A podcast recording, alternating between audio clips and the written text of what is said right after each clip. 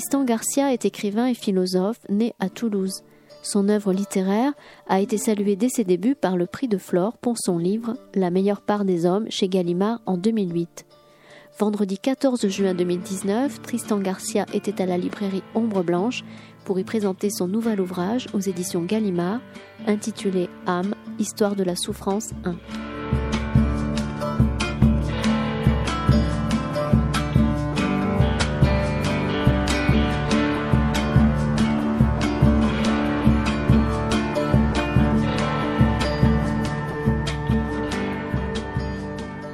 Merci, bonsoir à tous. Merci d'avoir bravé cette pluie euh, presque estivale pour venir ce soir.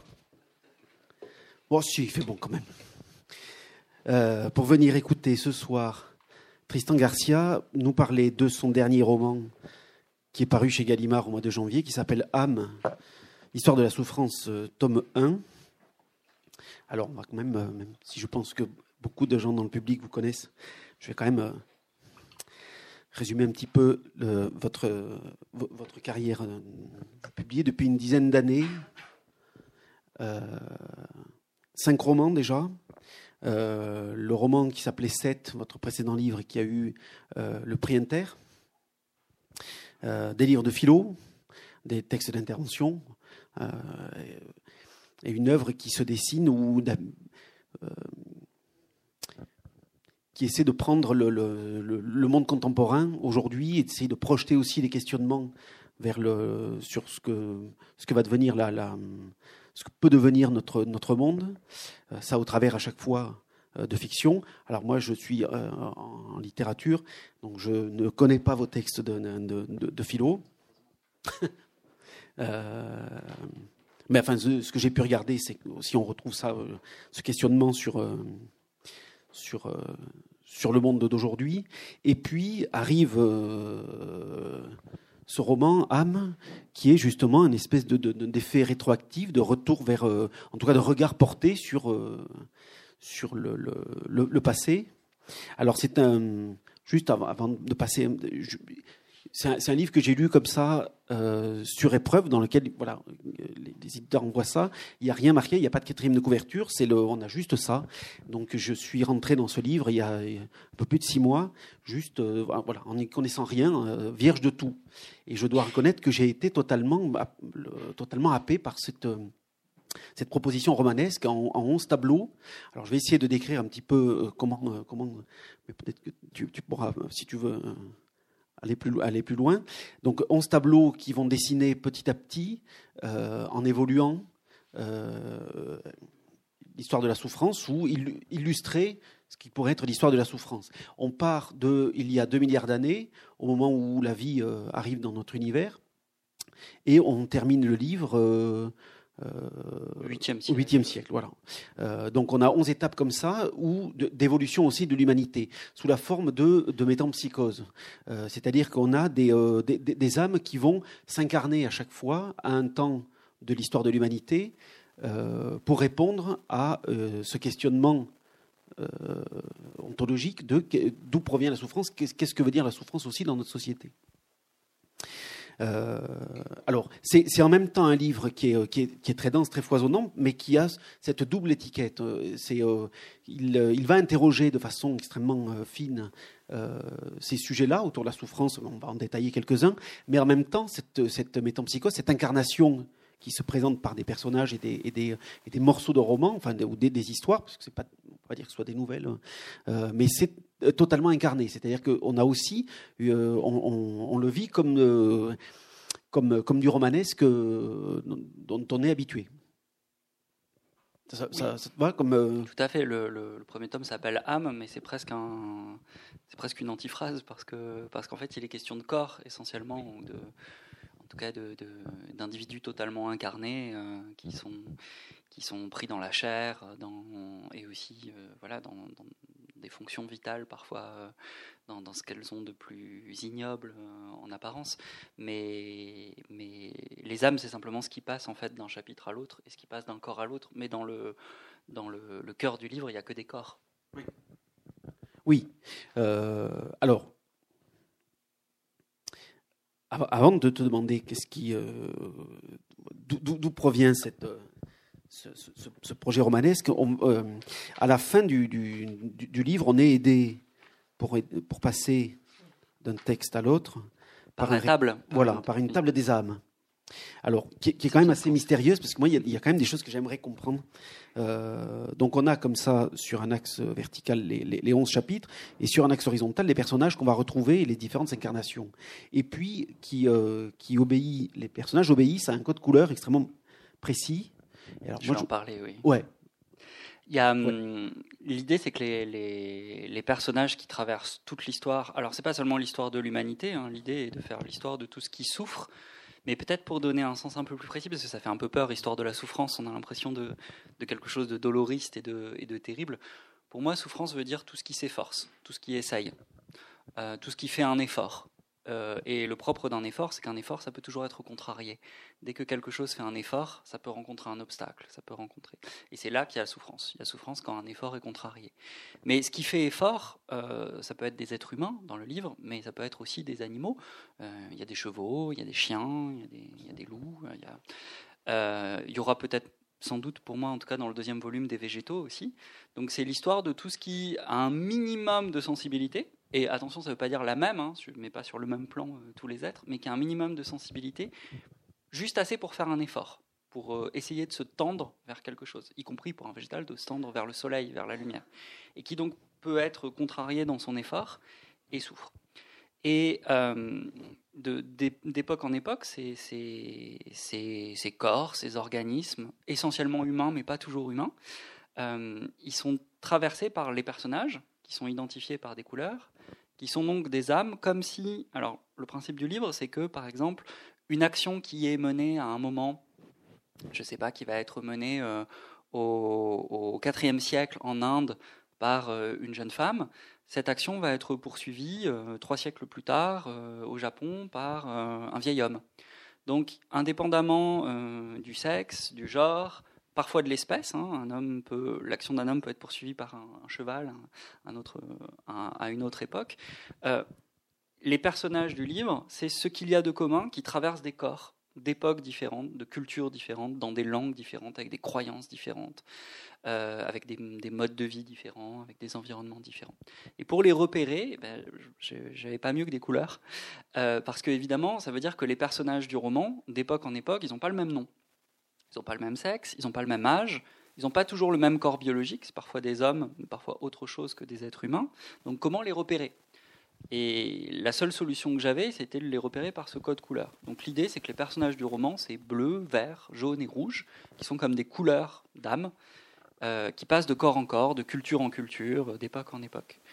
Les âmes bleues, les personnages bleus en général, qui sont repérés par bleu, sont plutôt mystiques, croient au fait que, en dépit de la souffrance, il y aura une délivrance à un moment. Euh, à, un, moment, par exemple, dans le, dans le roman, il y, a, il y, a, quelques pages où il y a le personnage historique de Jésus. Jésus est bleu. C'est le, donc il est du côté des personnages bleus. Le personnage bouddhiste qui est bleu aussi. Sont bleus ceux qui croient qu'il y a un au-delà de la souffrance, qu'il y a, qu'il y a une, un retour à une fusion primordiale possible. Les personnages rouges sont ceux qui euh, ne supportent pas le scandale de la douleur et qui réagissent par, euh, par, par, euh, par la violence, par la colère, personnages colériques et sanguins. Euh, les personnages jaunes sont les personnages plus intellectuels, plus autonaux, euh, enfin au sens d'autonal, plus, plus mélancoliques, plus, qui voient par avance la fin de toute chose, qui voient la fleur fanée dans le bourgeon, qui voient la tombe dans le berceau, etc. Et, et les personnages verts sont des personnages qui poussent de manière presque végétale, qui font avec ce qu'il y a.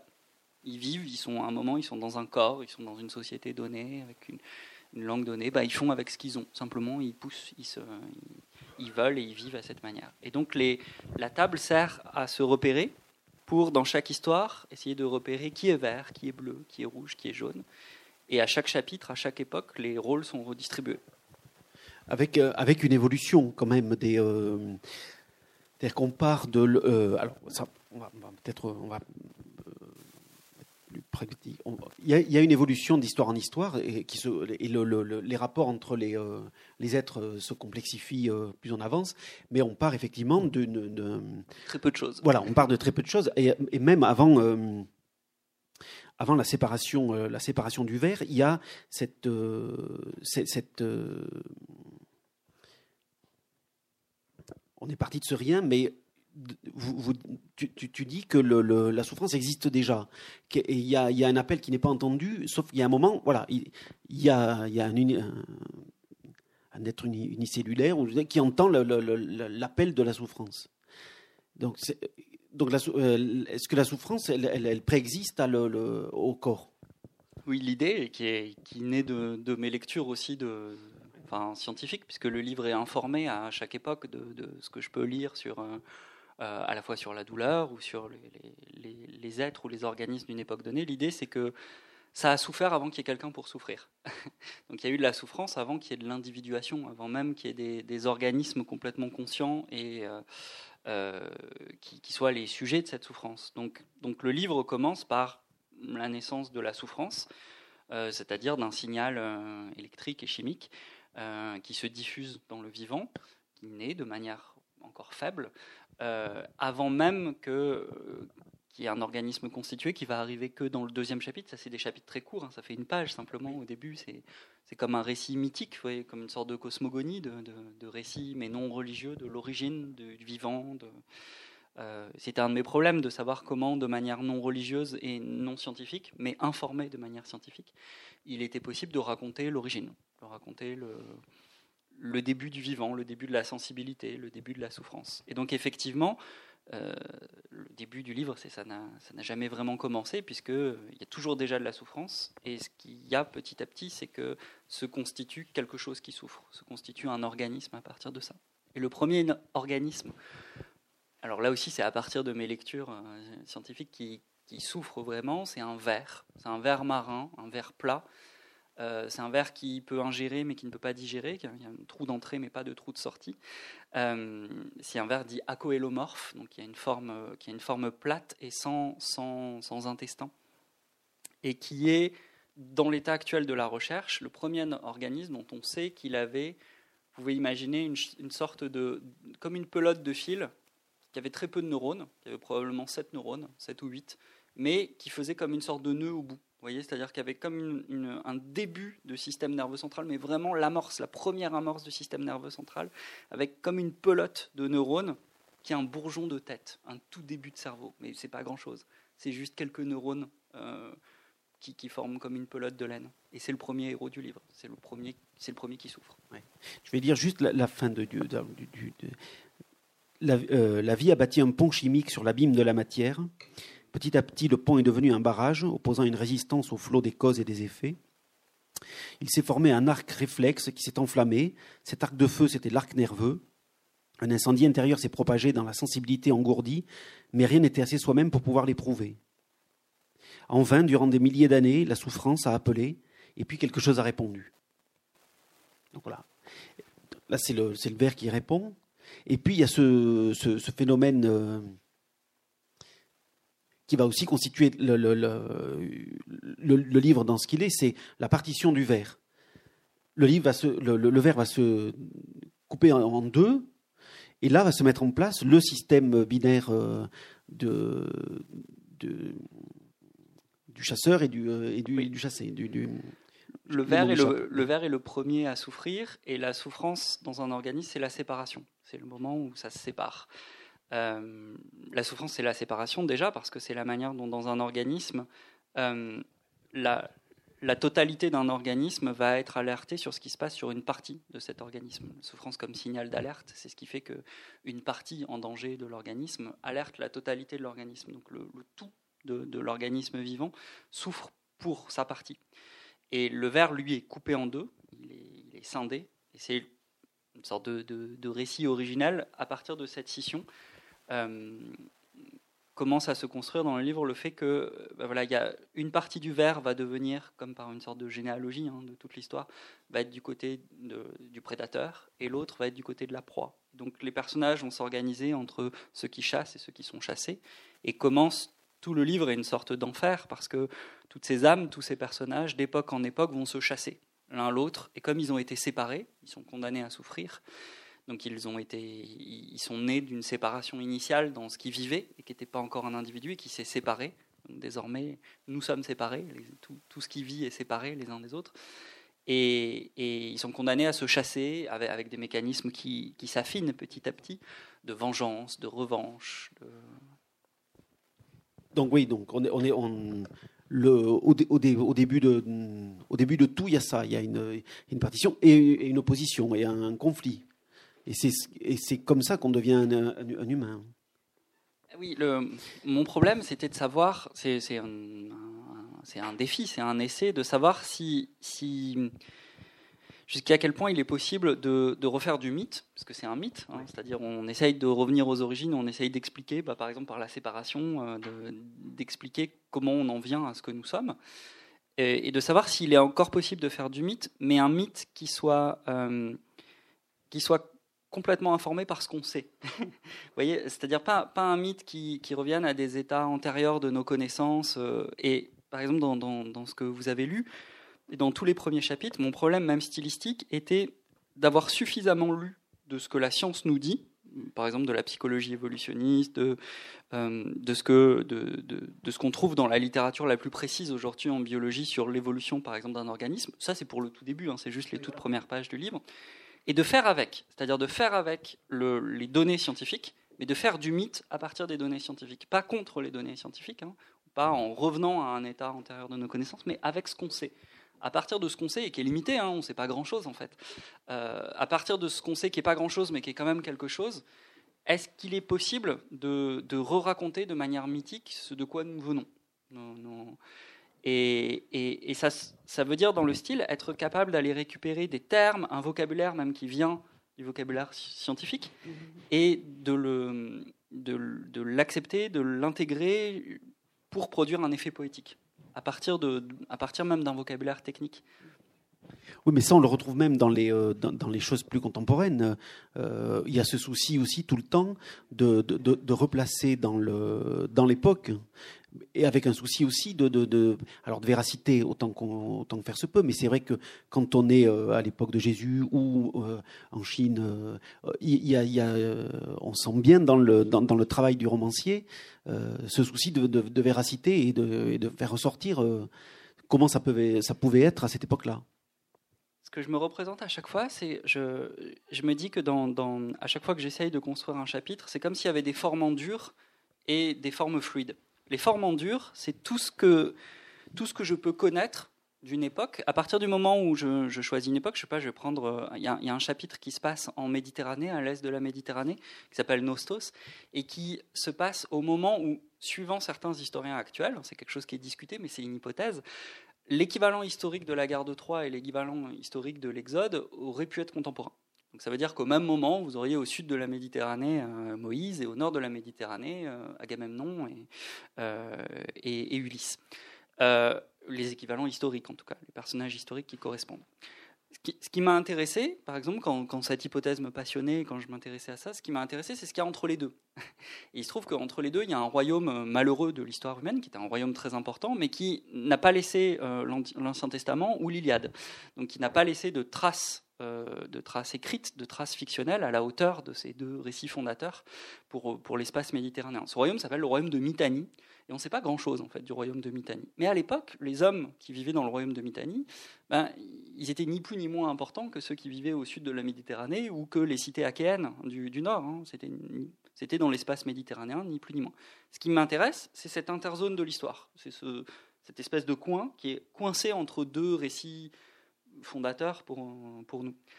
Et une fois que ça m'intéresse, le, royaume de Mitanni, j'ai essayé de savoir tout sur tout ce qu'on pouvait savoir du royaume de Mitanni. Ça suppose une documentation, vous voyez, mais comme un travail de comme un travail de chef opérateur au cinéma, c'est-à-dire j'ouvre un dossier, je m'intéresse euh, aux vêtements, ce qu'on sait des vêtements, euh, ce qu'on sait des croyances religieuses, ce qu'on sait des, euh, ce qu'on sait des, des moyens de prédiction. Par exemple, à Mitanni, on pratiquait, comme dans certaines zones de la Mésopotamie avant, l'uromancie, c'est-à-dire que l'avenir était lu dans l'urine. C'est une chose qu'on sait, parce qu'un des rares documents qu'on a sur la culture de Mitanni, c'est en fait des relevés d'uromancie. Euh, donc tout ce qu'on peut savoir. Et ça, c'est ce que j'appellerais les formes en dur. C'est-à-dire c'est la résistance du réel qui fait que je peux disposer comme des blocs je sais à peu près comment étaient habillées les femmes, je sais à peu près à quoi ressemblaient les constructions architecturales, j'utilisais des codes d'argile, etc. Ça n'a ensuite pour le lecteur aucun intérêt, mais ça fait comme des, des formes en dur, des obstacles, et après l'intérêt c'est la forme fluide. Et la forme fluide c'est la fiction. C'est-à-dire la fiction ensuite, vous pouvez la laisser s'écouler, et elle est juste arrêtée à certains moments par les formes durs, qui sont des faits, qui sont ce qu'on sait. Mais en fait, il n'y en a pas beaucoup, des formes durs. Donc la question, c'est comment faire s'épandre comme ça de, la fiction et de la littérature à partir du moment où vous avez juste installé des, des qui sont les faits, euh, ce, que, ce, que, ce, que, vous pouvez savoir par l'archéologie, par euh, les quelques textes qu'on a et tout ça. Et et évidemment, cette contrainte, elle est de plus en plus forte, puisque le, livre est dans l'ordre chronologique, hein, plus on va vers le présent, plus les formes en dur sont importantes hein, et balisent l'espace, plus on sait de choses.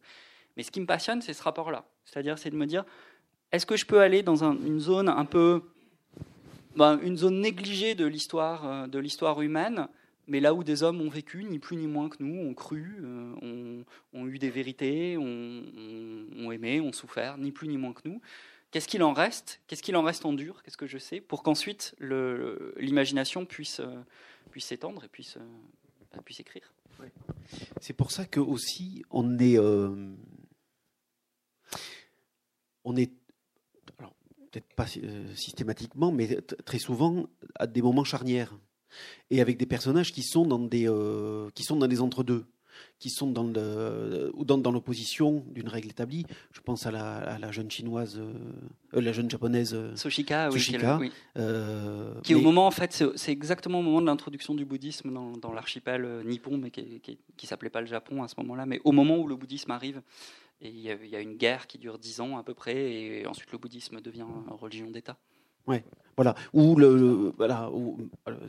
et ça, ce, ce, rapport aussi au, au, glissement que tu opères dans les. Euh, et euh, j'aimerais bien que tu nous dises pourquoi on est dans des périodes charnières aussi. Enfin, oui. Dans des moments où ça, où ça bouge, où ça.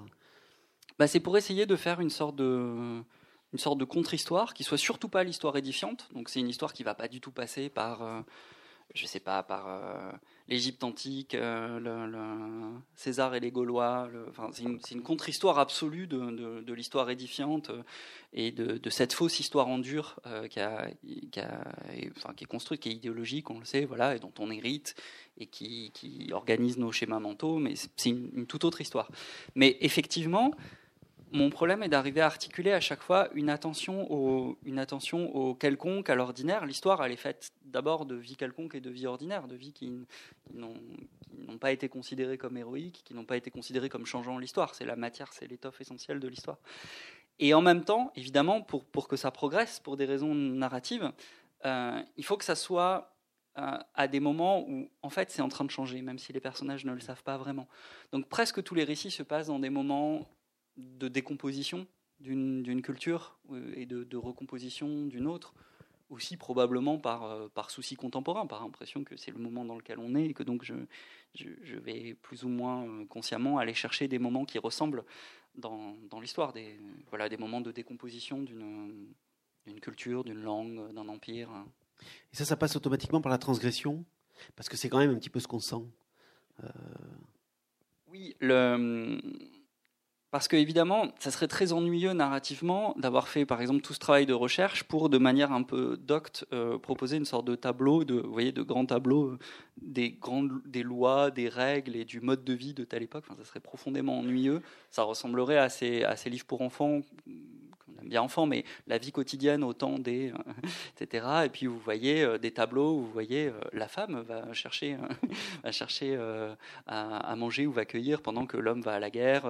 la société fonctionne de telle ou telle manière et vous avez ces sortes de tableaux qui sont des images d'épinal de l'histoire. Donc ce qui est, ce qui est intéressant évidemment, c'est d'avoir essayé de construire le, cadre mental, les systèmes de croyance d'un moment de l'histoire pour s'intéresser au moment où il est en train de s'effondrer, ou alors où des, individus sont en train d'en sortir, ou euh, sont à cheval entre deux systèmes de croyances, et, ne sont pas en train de répondre à des règles, des lois, et ne sont pas les bons citoyens d'une société, sinon bah, ça serait tout simplement profondément ennuyeux en plus.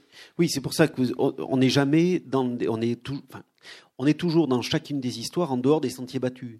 C'est-à-dire qu'effectivement, c'était, il n'était pas question de se retrouver dans, sur les murs de Troie au moment où, voilà, où, même la question, quand on est en 33.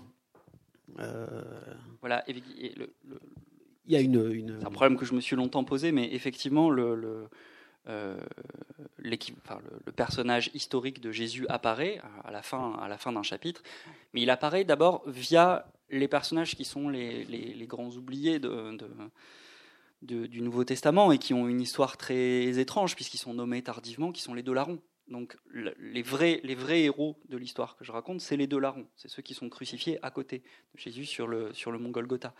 Euh, vous savez, il y, a, il y, a, une histoire, on ne sait pas très bien. Euh, il y a des traditions qui s'imposent sur lesquelles ce sont des voleurs, mais euh, d'autres traditions plus récentes pensent que c'était peut-être des prisonniers politiques, c'était peut-être des, disciples de Jean le Baptiste, des disciples attardés de, Jean le Baptiste, ou bien certains disent que deux, c'était symbolique, c'est-à-dire qu'en fait, c'est 20 ou 200 personnes qui ont été crucifiées en même temps, que ça a été un moment où les Romains ont voulu faire une démonstration de force contre une révolte, euh, une révolte politique ou militaire. Mais là, vous voyez, la forme en dur, elle est très faible. On sait très très peu de choses. Euh, mais l'intérêt, c'était qu'à un moment, euh, le personnage de Jésus, qui n'est pas nommé, apparaisse fugitivement et, qu'il n'apparaisse, qu'il ne soit évidemment pas le personnage principal de l'histoire, mais qu'il apparaisse comme personnage secondaire de l'histoire de ceux qui sont en général les personnages secondaires du récit, hein, qui sont les deux larrons. Qui évidemment ne sont pas présentés comme les deux larrons, ils ne s'appellent pas les deux larrons, enfin vous voyez. Ça pose tout un tas de problèmes d'écriture infinie, qui est que si vous essayez de désamorcer les constructions euh, rétrospectives de, l'histoire, vous devez changer tous les mots. Les deux larrons ne peuvent pas être les deux larrons. Évidemment qu'ils ne s'appelaient pas eux-mêmes les deux larrons. Enfin, c'est absurde. Ils n'appelaient pas Jésus Jésus d'ailleurs, hein, ils ne l'appelaient pas le Christ. Ils pouvaient pas. s'y référaient comme au Nazaréen, ou etc. Euh, et pour donner un exemple de, de problème de ce type, ça suppose d'essayer d'être, même si c'est voué à l'échec, mais c'est une tentative, d'être le plus fidèle possible, d'être toujours en tout cas avec les personnages dans leur époque, dans leur système de croyance, d'être à leur hauteur et jamais surplombant. Dans le dernier chapitre, qui se passe euh, chez une peuplate aborigène qui, a disparu dans les années 60, qui s'appelle les Ngajajara, qui est une tribu aborigène du désert du Nord-Ouest en Australie, dont il n'existe plus de locuteur aujourd'hui. Hein. Le seul locuteur est français aujourd'hui, il enseigne, il enseigne au Langso. Et euh, la dernière locutrice native est morte dans les années 80.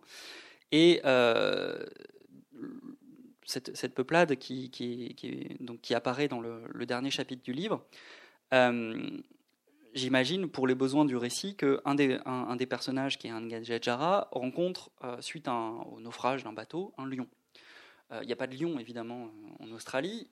Et tout bêtement, il ne peut pas voir un lion. C'est pas possible, c'est un impossible. C'est-à-dire, je ne peux pas honnêtement être avec lui et dire il rencontre un lion, il voit un lion sur le rivage. Donc ma question, et c'est tout le temps mon problème d'écriture dans ce livre, c'est qu'est-ce qu'il voit s'il voit un lion? Il voit pas un lion et je peux pas dire un lion. Qu'est-ce qu'il va voir de plus proche? C'est-à-dire comment est-ce qu'il va interpréter le lion? Comme quel type de Donc je suis obligé d'essayer de, me référer à sa cosmologie, à, ce qu'on sait de sa manière de, concevoir les animaux, mais les couleurs aussi. Enfin, euh, quel type de jaune il va voir? Est-ce qu'il va voir le jaune Il va l'identifier au jaune du désert après la pluie, avant la pluie, à quel moment? Donc là où c'est passionnant pour moi, c'est que ce qui peut apparaître comme des choix un peu abstraits, euh, euh, en fait, c'est des choix très concrets d'écriture, c'est des choix de nomination. Comment je vais nommer? Comment je vais et évidemment qu'on ne peut pas aller jusqu'au bout, puisque les mots sont les mots de notre langue, hein, c'est des mots français que j'utilise. Voilà. Mais j'essaye le plus longtemps possible d'être fidèle aux formes de vie avec lesquelles je suis dans, un chapitre, avec leur mode de croyance, leur conception du monde, avec ce qu'elles voient, ce qu'elles sentent, et de ne pas leur imposer ce que moi je sais des siècles plus tard de ce qu'ils voient, de ce qu'ils sentent.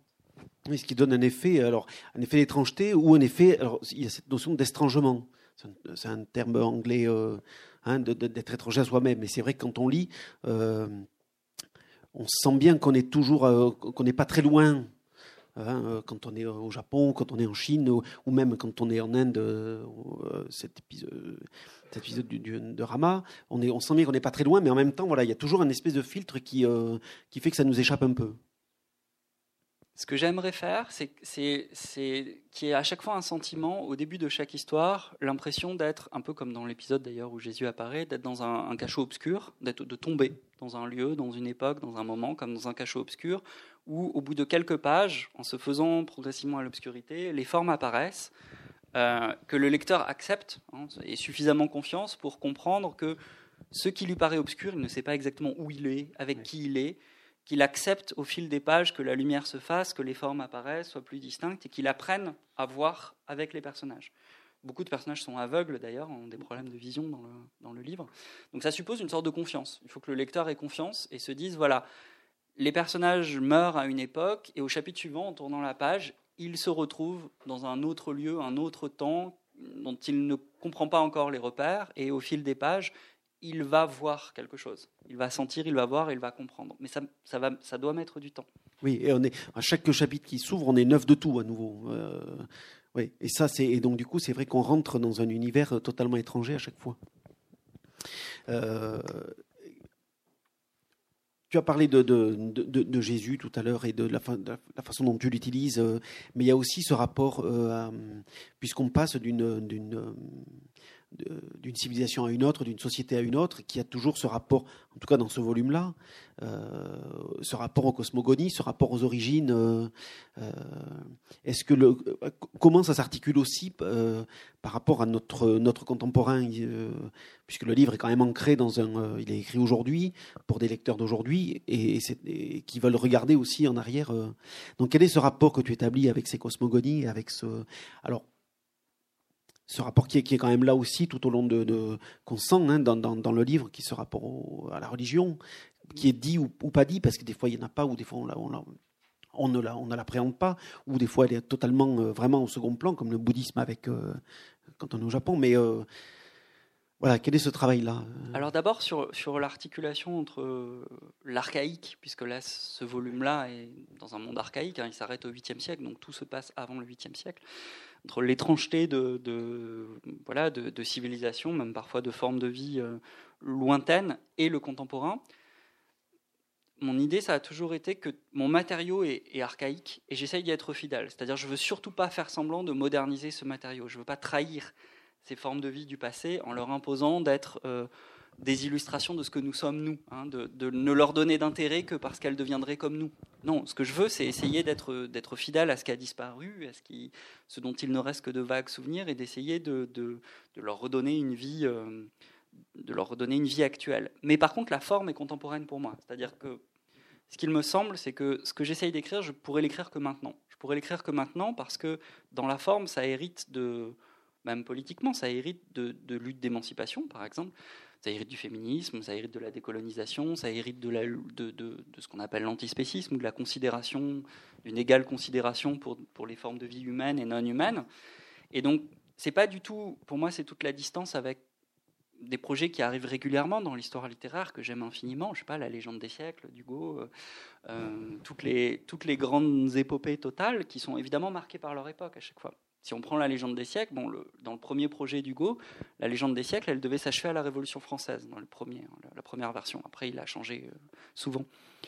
Euh, Hugo, par exemple, dans, dans, la première livraison de la, légende des siècles, qui est magnifique, bah, d'abord, il est limité par ses connaissances. Euh, par exemple, sur l'Inde, il est très embêté, il y a juste un poème, parce que lui, il n'a pas accès. Il n'a pas accès au Ramayana, il n'a pas accès au Mahabharata, il n'a pas accès au texte védique, il n'a pas accès à ça. Il est limité, tout simplement. Euh, il est limité aussi euh, parce que bah, les personnages féminins, passer le, passer Eve au, tout début, hein, dans l'ouverture, euh, c'est pas terrible hein, quand même. Hein. Le féminin dans l'histoire, dans la légende des siècles, c'est pas formidable. ensuite, c'est une histoire qui, même s'il fait un effort de décentrement, se recentre sur l'Europe. La fin de l'histoire, c'est la France, c'est la Révolution française. La fin de l'histoire, même dans une première version de la légende des siècles, c'est 1802, c'est-à-dire la naissance d'Hugo lui-même. Donc, le, ce que je veux, c'est donner une forme qui est toute différente au projet épique de, restitution de, de, la totalité voilà, de, l'histoire et de, tout ce qui vit. Et ça, il me semble que c'est possible qu'au sortir du XXe siècle, parce que ça suppose la règle du livre. Pour moi, ma règle, c'est tout considérer également et distinctement, sans confusion. C'est-à-dire d'être capable de faire la distinction entre les êtres, d'être le plus possible attentif à chaque être, mais également et ça suppose, euh, je ne sais pas, de, m'intéresser, pour prendre un exemple, par exemple, d'être tout le temps attentif au fait, par exemple, de ne pas être piégé parce que certains archéologues et historiens appellent aujourd'hui, alors ça peut se confondre avec ce que je viens de vous dire, mais l'histoire en dur. Euh, vous savez, il y, a des, il, y a, des, archéologues, et notamment dans, il y a une archéologie féministe aujourd'hui, et qui dit, euh, évidemment, comme on trouve, euh, on trouve ce qu'on cherche, en archéologie, on a essentiellement cherché des choses dures. On a cherché des choses qui sont pérennes, des choses qui restent. Qu'est-ce qui reste le plus C'est le métal. Donc, qu'est-ce qu'on a le plus trouvé dans, dans l'histoire de l'archéologie? Ben, On a trouvé des formes métalliques. Qu'est-ce qui est le plus souvent métallique dans l'histoire humaine? Les armes. Et donc, évidemment, ça fait que l'histoire telle qu'on se la représente a tendance à être une histoire militaire, une histoire masculine. Et donc, quand on se représente une époque, si vous vous représentez ce qu'on apprend enfant, on se représente d'abord les batailles. On se représente d'abord des hommes avec des armes, en train de lutter contre d'autres hommes avec des armes. Évidemment, d'autres activités humaines aussi importantes comme le textile, bah, c'est pas l'histoire en dur, parce que le problème du textile, c'est que si vous n'êtes pas dans un marécage qui va conserver euh, le lin ou le coton, bah, on va le perdre en grande partie. Hein. Il y a des formes qui ne sont pas en dur dans les productions humaines, et donc on en fait moins l'histoire, on en a moins les traces. Et comme par hasard, très souvent, ce sont les traces des activités féminines plus que masculines. Hein, qui sont, qui, sont cette histoire a souvent été faite, qui sont souvent liées à des activités sur des matériaux différents, sur des matériaux qui sont plus éphémères. Donc, un de mes soucis, c'est d'être égal avec ça, c'est-à-dire d'être attentif avec ça. Donc, de bien veiller à pas être piégé par cette représentation en dur de l'histoire, hein, d'une histoire métallique. Je veux pas d'une histoire métallique, je veux d'une histoire qui soit pas que métallique, qui soit attentive à, toutes les formes de production et donc aussi bien aux activités dites féminines qu'aux activités masculines. Donc, avec des personnages, euh, enfin voilà. Et, ça, pour moi, c'est la part contemporaine du livre. Mais la part contemporaine du livre, c'est pas c'est pas mon objet, c'est pas mon matériau. Mon matériau, il est archaïque. Mmh. Par contre, ma manière de m'y rapporter, je crois qu'elle est contemporaine parce qu'elle essaye d'être juste, d'être égale euh, et d'être d'avoir cette attention, voilà. Euh, de, de, sans la disqualifier, de savoir que l'histoire, elle est construite comme une, idéologie, elle est construite par les vainqueurs, elle est construite en dur, elle est, etc. Et donc, voilà, d'avoir conscience de ça pour essayer de le déjouer. Et ça, il me semble que c'est contemporain. Donc pour moi, la forme du livre est vraiment contemporaine. Dans le travail de, de, du elle est égalitaire, elle est... oui. Parce qu'effectivement, il y a quelque chose de fondamental. les, liens avec Victor Hugo, ils sont évidents dans cette, parce qu'on prend des dates et on veut. Mais, euh, mais euh, je ne pense pas que Victor Hugo il se soit posé la question de, de la véracité de ce qu'il écrivait. Il écrivait de la, de la mythologie. Euh. Non, et heureusement, c'était très bien. Mais, mais. Et puis il écrivait de l'épique aussi. Voilà. Toi, tu es loin de. Enfin, tu es loin. Tu n'es pas dans une perspective épique. Je cherche à conserver quelque chose de la, de la forme épique, mais, mais en passant par. Euh, en intégrant le commun, l'ordinaire, euh, avec ce souci aussi, cette impression que voilà, l'épopée aussi, comme par hasard, elle est du côté du militaire, elle est du côté du masculin, elle est du côté de. il y a une chose très simple, hein, c'est que quand vous y réfléchissez, qui écrit des épopées? Toujours, bah, ce sont les vainqueurs d'une guerre qui écrivent les épopées. Et une épopée, ça sert, en général, on le sait, ça sert à imposer non seulement une culture, mais une langue. Une épopée, c'est la victoire d'une langue. Euh, et c'est la victoire du grec, c'est la victoire quand vous avez le Mahabharata ou le Ramayana, par exemple, c'est la constitution du sanskrit classique. C'est en fait une victoire impériale. C'est le moment où une lignée d'empereurs s'impose, s'impose à ses conquêtes, impose sa langue, chante sa langue. C'est toujours, presque toujours un chant militaire. une épopée, c'est le chant militaire de la victoire d'une lignée, d'une généalogie, qui fait triompher sa langue, qui fait triompher sa culture. Et, moi, je suis attaché à la forme épique, mais en essayant de désamorcer ça. C'est-à-dire d'être capable de garder quelque chose aussi tout simplement de la joie de l'épopée, enfin de, de la joie du souffle épique, de ne pas le perdre. Euh, mais, mais en le donnant euh, aux autres, aux vaincus, pas seulement, enfin à tous ceux qui, ben, qui en général ne sont pas chantés et qui ne chantent pas non plus, à qui qu'on ne autorise pas à chanter leur, euh, leur histoire. Alors ça, c'est très présent dans une histoire qui est la plus longue du, du, du, livre. C'est le chapitre qui s'appelle Rabat. Une sorte de petit roman à l'intérieur du roman. Et parce que, alors, c'est le plus long parce que c'est là où il y avait le plus de matière, c'est ce qui t'a le plus emballé. Alors, pour faire court, c'est euh, euh, l'histoire d'un personnage qui, euh, qui a la lèpre et qui veut essayer de, de, de, sortir, de trouver la liberté par le, en, montant une, une, société à part. Une sorte de croisade. Ouais, une croisade de, de, Oui, c'est bien dit, bravo. oui, l'idée, l'idée, c'est que ce, ce, personnage, alors qui fait partie des âmes bleues, hein, des âmes idéalistes, pense que la lèpre peut être utilisée comme une sorte de don, de don pour euh, bah, ceux qui sont hors caste, euh, pour les eunuques, pour les esclaves, pour les femmes, pour tous ceux qui sont exploités, puisqu'évidemment la, la lèpre rend intouchable, hein, au sens strict. Donc euh, la lèpre vous sort de la société. C'est le moment exact hein, dans l'histoire indienne, avant que se constituent les grandes léproseries où bah, les lépreux partent sur les chemins. En et sont expulsés, des, sont expulsés des villes, sont, voilà, il y a une sorte de politique d'hygiène à ce moment-là. Donc son idée, l'idée du personnage, c'est que ben, pour libérer ceux qui sont exploités, il faut leur donner comme un don la maladie. La lèpre va les libérer de la domination sociale, va les, va les sortir de la société, va leur permettre de construire une contre-société, une autre société. Évidemment, il y a un prix à payer immédiatement, c'est que bah, c'est la dégénérescence physique. Vous payez de ça. Mais ça se transforme même en croyance chez ce personnage sur le fait que la lèpre euh, vous sort de la société, mais la lèpre, en fait, le paradoxe, c'est qu'elle vous enlève la douleur aussi, puisqu'elle s'attaque aux terminaisons nerveuses, et donc elle enlève la souffrance, mais en même temps la sensibilité, petit à petit. Et, à partir de ce récit, j'ai essayé de, de, refaire un récit, en fait, qui a un, qui est imprégné de mon amour pour le Ramayana, qui est probablement mon texte euh, humain préféré avec Gilgamesh. Euh, le Ramayana, qui, si vous n'avez pas lu, un, un, texte fabuleux, qui, si on devait le... Alors c'est très grossier, mais le Ramayana est un peu au Mahabharata ce que l'Odyssée est à l'Iliade. De, la même manière que l'Iliade est, est, un, est un récit militaire, qui est lié à un lieu en particulier, à Troie, de la même manière le Mahabharata est un récit, alors plus masculin aussi, militaire, qui est un, récit qui joue sur des lignées, hein, avec vous avez les longues généalogies du Mahabharata, des cousins, etc., où se mêlent les hommes et les dieux, alors que le Ramayana, comme l'Odyssée, est un récit de Kirkum navigation, hein, c'est-à-dire où il y a un espace qui va être, euh, qui va être euh, traversé par un personnage, alors c'est la Méditerranée dans l'Odyssée et dans le Ramayana c'est le sous-continent indien où Rama avec sa femme, avec ses frères, avec Lakshmi, va, va sillonner le sous-continent indien, va aller chez les sauvages dans le sud, hein, de la même manière que Ulysse va aussi se déplacer euh, comme ça, et va faire, euh, va rencontrer les hommes, va rencontrer ce qui reste de personnages extraordinaires, le roi des singes à Ceylan dans l'île du Sud. Il y, a, plein de, correspondances. Et aussi, ce qui est très beau dans le Ramayana, c'est que de la même manière que dans l'Odyssée, les personnages féminins euh, jouent un rôle important, Circé, Nausicaa, Calypso, ben de la même manière, dans le Ramayana, vous avez des sujets féminins. Et, notamment, euh, Sita, le personnage de Sita, est un des plus beaux personnages féminins de, la littérature universelle.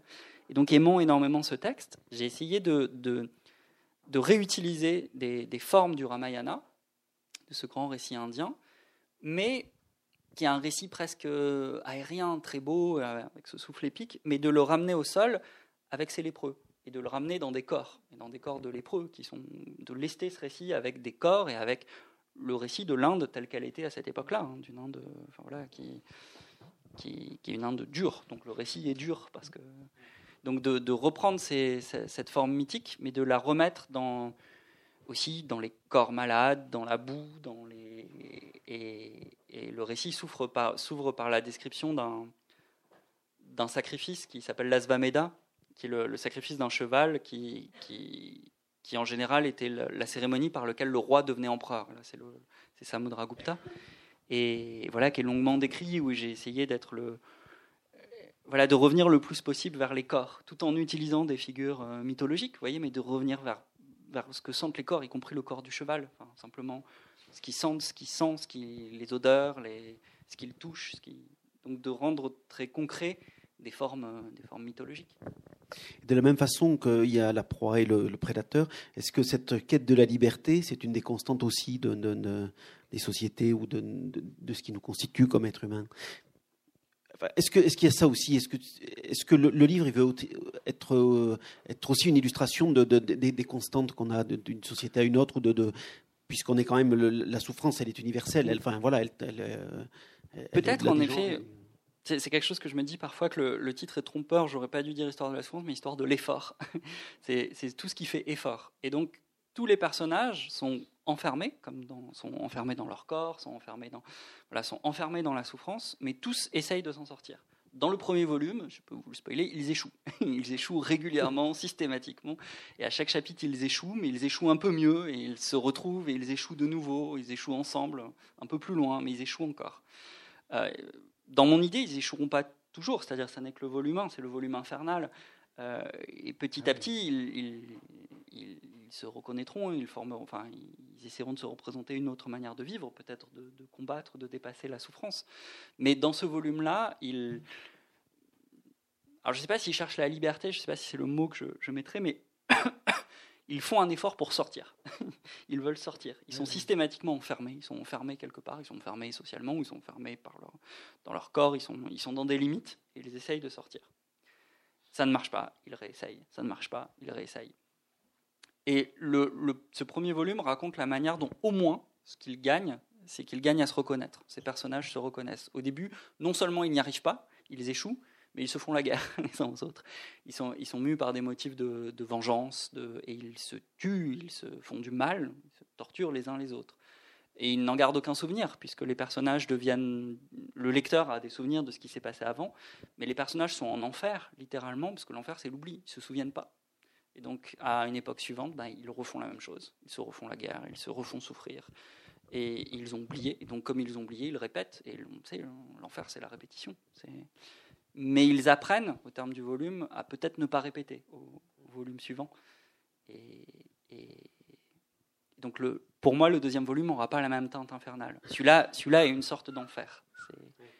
Il y a quelque chose d'infernal, même s'il y a du burlesque, etc. Mais ils sont, ils sont dans le passé, ils sont dans l'histoire comme dans une sorte d'enfer. Alors moi je m'étais dit qu'il y avait euh, il y, a, quand même un effet, euh, un effet circulaire dans le livre puisqu'on part de cette partition du verre et, euh, et, la onzième histoire, il y a une, voilà, l'homme et la bête se, se, se, rejoignent, refont un. Alors je m'étais dit qu'on avait que peut-être les autres volumes c'était pas forcément, il, serait il n'était pas question de souffrance, mais qu'il y aurait un autre titre, c'était qu'on garderait âme, mais qu'on changerait histoire de. C'est vrai que je pourrais, mais ça va pas être. Je, je garderai histoire de la je sais pas, on a j'ai des doutes sur ce titre. C'était Légende de la souffrance aussi, je sais. Mais, oui, ça se boucle, puisque dans la, dernière histoire, qui est l'histoire australienne, hein, celui avec le, personnage qui voit un lion qui n'est pas un lion, que je ne peux pas appeler un lion, donc pour mes problèmes d'écriture, qui ne concernent que moi, mais euh, euh, le, livre se termine sur la vision, en tout cas, de, de deux formes vivantes, d'un animal et d'un homme, qui, euh, pour pour survivre, bêtement, s'offrent en pâture l'un à l'autre. Hein. Le, lion donne une partie de lui à manger à l'homme pour qu'il essaye de survivre un peu plus longtemps, et l'homme, en échange, donne quelque chose de son corps à manger au lion, et ils se mangent l'un l'autre pour essayer de vivre le plus longtemps possible, jusqu'à former une sorte de chimère, c'est-à-dire un moitié homme, moitié lion. Et, c'est pour moi la, la, résolution de ce livre-là, c'est-à-dire c'est le moment où où deux corps isolés arrivent à s'échanger quelque chose pour, euh, pour vaincre la malédiction du verre, la malédiction de la séparation des, des corps séparés. Et du coup, le volume 2, il prend, il, euh, historiquement, dans, il, commence là où s'achève le, où on peut, on peut, revenir en arrière. Non, euh. il va, il, continue cette histoire. Le volume 2 va jusqu'au présent à peu près, jusqu'à nous.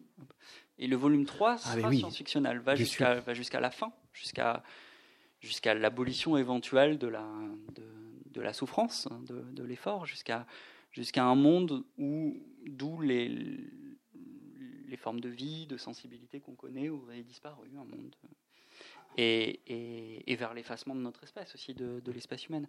Ça, ça serait un troisième volume qui pose bien des problèmes, mais où j'aimerais utiliser, si vous voulez, j'aimerais utiliser de la même manière que dans ce volume-là, j'utilise comme une sorte de matériau. Euh, de, la science, mais aussi des, mythes. Enfin, voilà, le, Ramayana, Gilgamesh, euh, les grands récits, les grands récits chinois, euh, au bord de l'eau, les Trois Royaumes, les, le premier grand roman japonais, le dit du Genji, ou euh, tous ces grands récits. J'aimerais utiliser pour l'avenir aussi les grands récits de science-fiction que j'aime et les traiter comme des mythes en fait, mais des mythes non pas du passé, mais des mythes de l'avenir. Et évidemment pas comme des prédictions, de même que les mythes ne sont pas un récit de ce qui s'est passé, la science-fiction n'est pas un récit de ce qui se passera ce sont des mythes de ce qui pourrait avoir lieu, des rêves ou des cauchemars de ce que, de ce que nous pensons qu'il pourrait avoir lieu. Donc j'aimerais, comme matériau romanesque, voilà, avoir dans ce troisième volume ce que j'aime passionnément de la science-fiction, comme j'aime passionnément euh, les mythes, des mythes anciens, et de toutes les cultures, euh, de toutes les langues. Du coup, moi, j'avais une question justement sur ce rapport au temps et ce, et ce regard porté sur le, sur le passé, mais je, me rends compte que c'est pas, j'étais pas tellement dans le, parce que euh, je m'étais monté toute une théorie sur le, flux du contemporain qui est euh, où on est comme ça dans un éternel présent et que l'accélération de, de, des mouvements d'information euh, que là présentement on était vraiment dans une accélération du, temps qui nous permettait enfin, non une accélération du présent qui nous empêchait justement de se, retourner vers le passé et de voir et que le livre était ce regard porté mais en fait non pas tant que ça. Bah, c'est un peu parce que c'est un, un vrai problème pour moi c'est c'est une question même de réception du livre, de lecture possible du livre. Moi, voilà, je peux avoir mon discours sur ce qui me passionne quand je l'écris. Une de mes questions, c'est de savoir si, dans quelle mesure ça nous intéresse, dans quelle mesure on est capable de donner du temps à, des, voilà, des formes de vie euh, disparues, lointaines, sans qu'on nous dise d'emblée, elles sont comme nous. Et c'est une sorte de, problème que j'ai. Toute époque est narcissique, hein, c'est pas que la nôtre. Euh, toute époque est narcissique et cannibale. Elle veut, elle veut, euh, elle veut qu'on lui donne de, la chair et de l'attention et, une époque une époque en général veut tout rapporter à elle, c'est normal. Euh, mais, la nôtre en particulier. et, et c'est une, question, euh, je me demande jusqu'à quel point voilà, on, est capable, c'est aussi pour moi une sorte de défi du livre, de suspendre notre passion pour nous-mêmes, pour nous-mêmes ici et maintenant, hein, pour, euh, qui, prend parfois le masque d'une passion pour euh, ce qu'il va y avoir, hein, d'une passion pour ce que le monde va devenir. Mais qu'en fait, c'est encore une manière de nous rapporter à nous et de nous dire, vous voyez, euh, et si nous étions les derniers, si la catastrophe arrivait, la catastrophe écologique et tout ça, qui est encore une manière de nous, de, nous, de nous rapporter, même négativement, hein, même si nous sommes les, derniers hommes, de, une sorte de manière narcissique de, de nous rapporter de manière éminente à nous-mêmes plutôt qu'aux autres hommes et aux autres formes de vie qui ont, qui ont souffert, qui ont cru euh, avant. Et, hum, et je suis, enfin, comme je suis attaché au fait que la littérature permet en général de suspendre cette, euh, cette passion de nous-mêmes, qui est nourrie par d'autres choses. Enfin, la passion de nous-mêmes, elle doit être nourrie par la politique, par le journalisme, par etc. Mais, mais la littérature, normalement, elle doit permettre de, rompre ça, d'être capable de, de, rompre avec le miroir de l'époque, hein, de, ne pas être simplement les instruments de l'époque qui se regardent dans le miroir, qui se demandent Dis-moi, mon miroir, qui suis-je? Est-ce que je suis est-ce que je suis la plus belle des époques? Il y a des époques qui pensent qu'elles sont les plus belles. Hein la fin du 19e, pense qu'elle est la plus belle, c'est l'époque du progrès, etc. Nous, notre époque pense qu'elle est très laide, qu'elle est une des plus moches, mais elle continue de se regarder dans le miroir. Et, à quel point il est possible de suspendre ça pour être capable, dans un premier temps, de, faire confiance et de dire simplement j'ai de l'intérêt, j'ai une passion pour, pour ce qui n'est plus. Ce qui a été, mais ce qui a été aussi vivant, aussi vibrant que nous, qui a cru autant être les derniers que nous. On n'est pas les premiers à penser qu'on est les derniers. Hein. Euh, et, est-ce que c'est possible? Jusqu'à quel point c'est possible? C'est compliqué parce que très vite arrive l'idée, par exemple, la question mais qu'est-ce que ça me dit qu'est-ce que ça nous dit sur nous? Voyez, le, d'accord, je veux bien réfléchir, hein, je veux bien avoir une passion pour, euh, pour l'Inde du IIIe siècle, raconter un récit, essayer de, de, voir quelles étaient les formes de vie, le, ce, que les, ce, que, ce que les gens, ce que les animaux sentaient, ce qu'ils voyaient, ce qu'ils. Mais ça ne m'intéresse que si ça me dit quelque chose sur ce que nous sommes ici et euh, maintenant. Euh, et, et je, l'écris aussi pour savoir s'il est possible de déjouer ça. C'est-à-dire de dire, ben non, justement, à un moment, on est capable aussi de, court-circuiter la, passion que l'époque a pour elle-même, et, on est capable d'aimer, de, sentir ce que, ce que des, êtres morts, des êtres qui ne sont plus ou des êtres oubliés sont, et si c'est encore penser à nous-mêmes, c'est tout simplement penser au fait que nous le serons à notre tour. Nous serons aussi des êtres oubliés, nous serons aussi des êtres morts. Euh, nous le serons pour, euh, pour les époques qui suivront.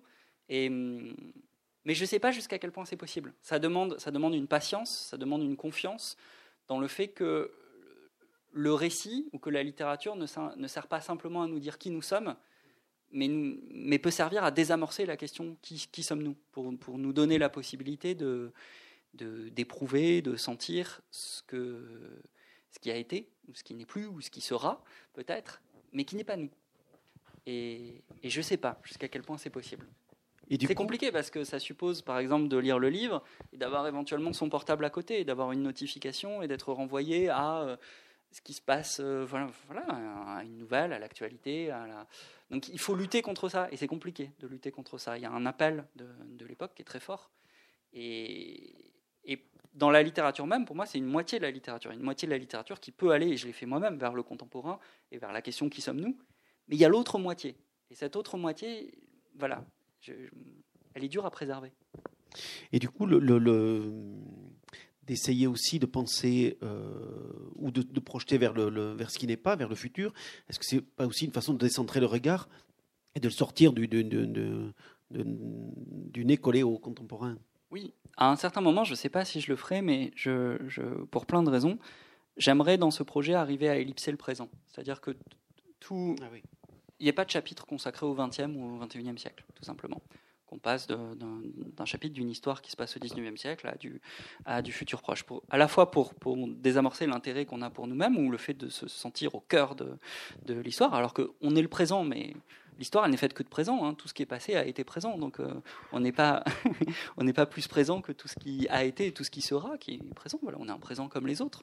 C'est le nôtre, mais il n'est pas il est, il, pas plus que, que les autres. Et l'autre problème par rapport à ce que je vous racontais, c'est que évidemment, plus on se rapproche du présent, plus les formes dures sont, sont c'est difficile d'introduire de la fluidité parce que les formes dures, les informations qu'on a sont, sont, trop présentes. Et s'avancer vers le présent aussi, avec le système qui est le mien en tout cas, c'est comme ralentir et être dans un marécage où vous êtes de plus en plus, euh, vos pieds sont de plus en plus collés, c'est de moins en moins fluide et tout est de plus en plus dur. Parce que hum, l'autre problème aussi, c'est que quoi choisir dans le 20e ou dans le 21e siècle Quoi raconter de la souffrance? D'abord, il y a des concurrences de souffrance. Si vous racontez, euh, ça, vous racontez la grande souffrance, la souffrance historique, vous décidez d'aller dans les camps, vous décidez d'aller au goulag, ce qui a été fait, mais euh, par, la, fiction. Euh, mais, dans ce cas-là, vous occultez aussi les les petites souffrances. Vous décidez justement d'aller vers quelque chose d'édifiant, vers la grande souffrance, la souffrance historique, la souffrance qui a un sens. Ou bien vous prenez un contre-pied, vous allez chercher la petite souffrance, mais elle va paraître, elle va paraître ridicule. Euh, et puis immédiatement on va demander mais pourquoi celle-ci plutôt que celle-là? Alors que vous voyez sur le royaume de Mitanni, je pense que personne parmi vous va dire mais pourquoi avoir choisi le royaume de Mitanni? Alors que euh, 1000 km à l'ouest vous avez cet autre royaume dont vous parlez pas, c'est absolument dégueulasse pour les gens qui étaient là. Euh, par contre au XXe siècle les choix prennent un autre sens. Et donc au fond, ce que je crois, c'est que ce que j'essaye d'écrire, je peux l'écrire pour tout sauf pour le présent. C'est le passé ou c'est l'avenir, mais pas le présent. Le, présent, c'est autre chose. Il faut il faut l'écrire autrement. Là, dans les 11 histoires, ça n'a pas été difficile de choisir euh Non, parce que c'est pas c'est pas rationnel en fait. C'est ce qui m'intéresse. c'est ce pourquoi j'ai de l'intérêt. Euh, c'est lié à chaque fois à des découvertes passionnées euh, de de d'une culture que je connaissais pas, d'un moment de l'histoire, ça se fait voilà, ça se fait de cette manière. Euh. La seule exigence, il y a quand même une exigence, c'est de alors c'est de décentrer de l'Europe, c'est-à-dire c'est de pas faire une histoire qui soit centrée sur l'Europe, sur notre histoire civilisationnelle. Euh, c'est de c'est d'être voilà le plus possible attentif à toutes les à toutes les zones géographiques, euh, à toutes les cultures. Et moi, ce qui m'intéresse à chaque fois, c'était d'aller vers le plus lointain, vers ce qui m'était le plus étranger ou le plus inconnu. Et je sais pas, j'ai une découverte passionnée dans le long chapitre indien, par exemple. Ça naît de, de par exemple, de la découverte vraiment euh, euh, fascinée de, de, l'histoire des parfums en Inde. C'est pour ça que le chapitre indien est très, est, très olfactif. et du fait que je sais pas, c'est quelque chose qu'on m'avait jamais raconté, mais toute une part de cette culture indienne classique est, structurée, mais voyez, structurée au sens strict, c'est-à-dire, par exemple, les points cardinaux, le nord, l'ouest, l'est et le sud, sont remplacés par des odeurs. Euh, l'odeur de la pisse de chèvre, l'odeur de, de l'aloe noir, l'odeur du santal, l'odeur. C'est comme ça que vous vous dirigez dans l'espace. C'est comme ça que l'espace est structuré. L'espace est structuré par des odeurs. Il n'est pas structuré par le sens visuel. Il est structuré par des parfums. Euh, et, l'échelle des valeurs est structurée par l'acidité, par le caractère aigre ou non. Hein, donc, et, et j'ai simplement été attiré par ça parce que c'était un attrait pour l'écriture aussi, c'est-à-dire mmh. être capable de, à un moment, sortir de du sens visuel en tant qu'écrivain, d'avoir à poser une scène en disant ce que je vois, enfin voilà, de découper l'espace euh, suivant ce que je vois au loin, ce qu'on voit proche, je pourrais vous décrire et tout ça. Mais de passer par euh, voilà ma découverte émerveillée d'une de, de forme de vie qui, qui, était structurée par, euh, par l'odeur. Et, c'est passionnant à écrire parce que ça change totalement la manière dont vous pouvez dont, vous pouvez écrire les choses, dont vous pouvez écrire une scène écrire une action. Si vous décidez qu'en premier tout est structuré par l'odeur plutôt que par ce que vous voyez. Donc ça, vous voyez, c'est des raisons un peu ça m'a ça m'a orienté à un moment vers vers cette période-là. Du coup, une interrogation un, peu banale, mais tu l'as écrit chapitre après chapitre ou euh, de façon mêlée, parce qu'on a quand même l'impression aussi que, le, le, que, que, que, la phrase et que l'ambiance, elle, elle, est, elle est connectée à l'univers qu'elle nous raconte et que c'est pas forcément, euh, oui. pas fait, voilà, c'est pas forcément conciliable. L'écriture, elle, elle, est colorée euh, selon ce que tu racontes. Oui, c'est vraiment la couleur. Ce que, alors, ce que je voulais éviter, c'était le pastiche. C'est-à-dire, vous voyez qu'un chapitre soit par exemple bah, justement un pastiche indien, ou un pastiche d'un roman japonais, ou un pastiche de roman médiéval. Donc il y aurait euh, quelque chose qui se passerait au XIIe siècle, ce serait à la manière de Chrétien de Troyes, ou à la manière. je voulais éviter ça. Mais donc, si l'écriture est colorée, c'est jamais une décision a priori, c'est par fidélité justement aux, formes de vie qui sont présentes dans le, dans le chapitre. Pour essayer de restituer leurs croyances, ce qu'elles sentent, bah, par exemple, le fait de, restituer les odeurs dans l'Inde, ça donne une couleur à l'écriture qui est différente d'autres chapitres. Mais ce n'est pas une décision où je me suis dit, bah, je vais faire un, à la manière du Ramayana ou à la manière du Mahabharata. C'est pas ça. Et sur l'ordre des chapitres, c'est euh, c'est écrit de manière à peu près successive, mais plutôt comme des tuiles. C'est-à-dire que, que un, un, chapitre n'étant pas fini, je travaillais un autre par-dessous pour qu'il commence, parce que euh, sinon, ça aurait trop ressemblé à un patchwork euh, avec une sorte d'effet de couture hein, où un récit est fini, puis ensuite il faut simplement le coudre à un autre récit dans une autre époque, puis le coudre à un autre récit. Ça aurait fait une sorte de, de chose un peu bariolée, comme un recueil de nouvelles. Donc j'ai essayé de tuiler un peu, c'est-à-dire qu'à chaque fois l'écriture du chapitre suivant commence sous l'écriture du chapitre précédent. Pour rester dans le mouvement. Oui. Ouais. Peut-être qu'il y a des questions parmi vous.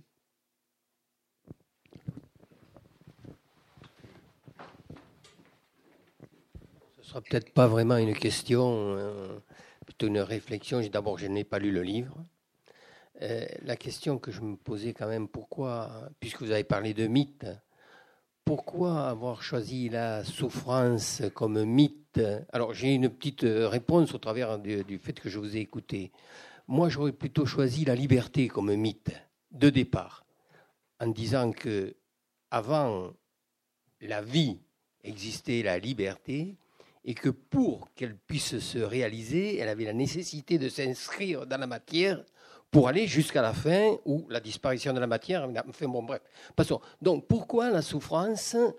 Alors l'idée qui m'est venue en vous écoutant, c'était que c'était une manière, la liberté, on, on ne peut pas l'inscrire dans la matière de notre matière. Par contre, la souffrance, oui. Et comme j'ai eu le sentiment que effectivement vous passiez par la matérialité absolue, euh, voilà, c'était un peu ma réflexion et ma question en même temps. Je sais pas oh, si... C'est exactement la réponse. Donc. oui, euh, je voulais pas faire l'histoire d'une idée. En fait, même si une idée peut, orienter euh, l'histoire, je, voulais que ce soit les corps. Sur la souffrance, alors, j'ai pas, j'ai pas de réponse très nette. Parfois, ça me gêne moi-même parce que j'ai peur que ça donne une sorte d'image euh, doloriste, de, de, torturée comme ça de, de l'histoire. C'est pour ça que je dis, je l'entends au sens de l'effort. Ici, souffrance, c'est effort, c'est ce qui s'efforce, c'est ce qui essaye. C'est plus une histoire de tout ce qui essaye. Donc c'est pas du tout incompatible avec l'idée de liberté. Hein. C'est tout ce qui, étant vivant, essaye. Et essaye et échoue, et voilà. Mais et, en étant inscrit dans, des corps, dans des voilà, pas de pas de manière abstraite. L'autre réponse, c'est que parfois, dit, j'aurais pu faire une histoire de la joie, par exemple, une histoire de la jouissance, une histoire de. Euh, il me semble, alors c'est pas du tout, ne défendrai pas cette idée jusqu'au bout, mais c'est une sorte d'intuition qui est que, pour y avoir travaillé, je crois, j'ai l'impression qu'au fond, il y a autant de formes de joie ou de plaisir ou de jouissance qu'il y a d'appareils biologiques, qu'il y a de formes de vie. Il y a, quelque chose de, beaucoup, de, multiforme et de beaucoup plus chatoyant, d'ailleurs, c'est ce qui fait le plaisir, qui, qui est lié au fait que le plaisir d'un mammifère n'est pas le plaisir d'un insecte.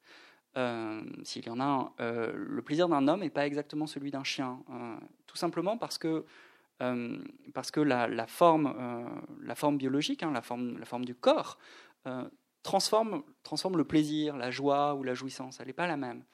Alors que j'ai l'impression, mais c'est une croyance, hein, que c'est comme si la souffrance était une sorte de racine grise, unique de tout ce qui vit, que quand on souffre, on est ramené, on se sent ramené à quelque chose de commun, de de beaucoup moins chatoyant, de beaucoup moins multiforme, de beaucoup plus têtu, obstiné et unique, comme une sorte de gigantesques racines de tout ce qui vit et qui peut ensuite s'épanouir, mais que au fond, je le crois, hein, peut-être que je le projette, mais que même la souffrance du ver que je décris au début, elle a quelque chose de commun avec la nôtre. Et que, que la souffrance, elle est têtue, elle est obstinée et elle est comme unidimensionnelle. Elle est, évidemment, il y a des couleurs différentes dans la souffrance, hein. une souffrance lancinante, une souffrance irradiante, etc. On a des adjectifs pour le dire. Mais il y a quelque chose de moins riche, en fait, tout simplement dans la souffrance. Et comme ce que je veux, c'est écrire une histoire commune de, des corps et de tout ce qui vit, mais en fait, paradoxalement, la souffrance, c'est une, meilleure racine, si vous voulez. Ça ne veut pas dire que les, les, fruits qui sont le plaisir ou la jouissance, qui sont divers, je ne m'y intéresse pas. Mais eux, ils sont du côté du chatoyant, du divers. La racine unique de mon projet, celle que j'ai choisie en tout cas, c'est ce qui souffre, c'est ce qui s'efforce.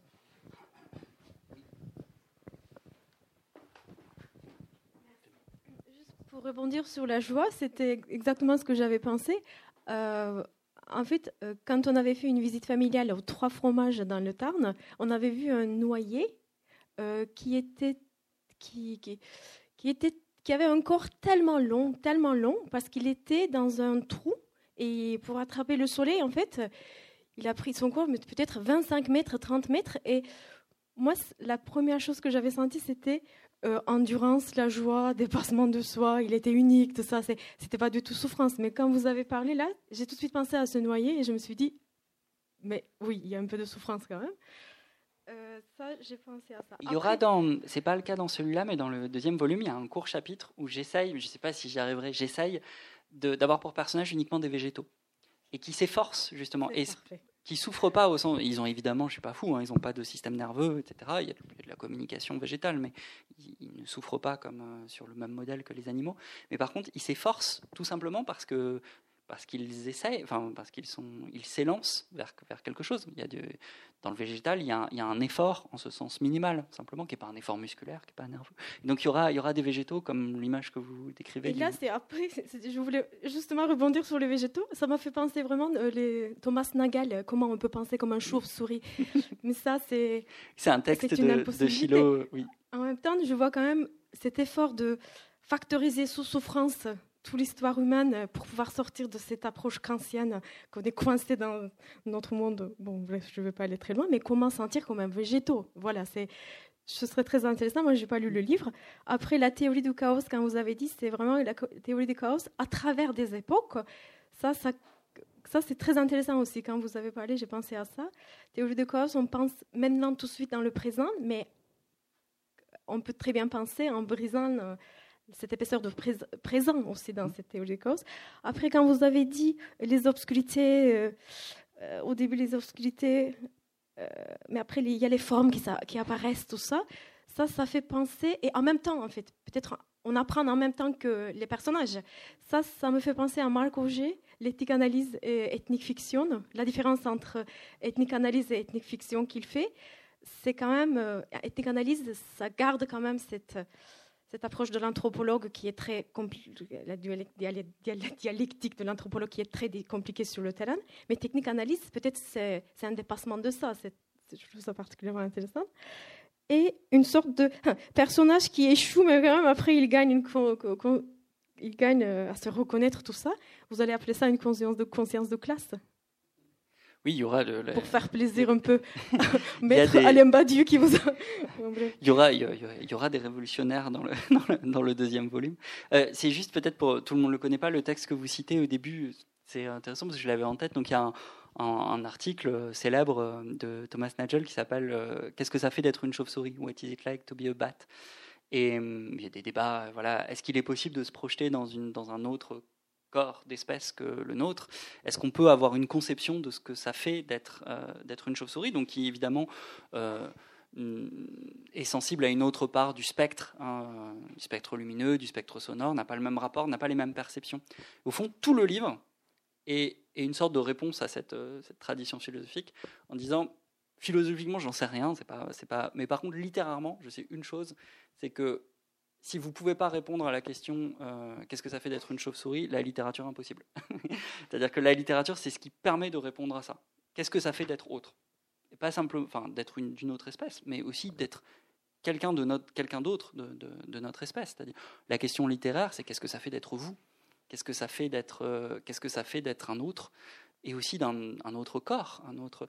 Si si vous répondez non à la question est-ce qu'il est possible d'être, euh, de concevoir ce que ça fait d'être un autre, bah, il n'y a plus de littérature tout simplement. Il n'y a plus de fiction.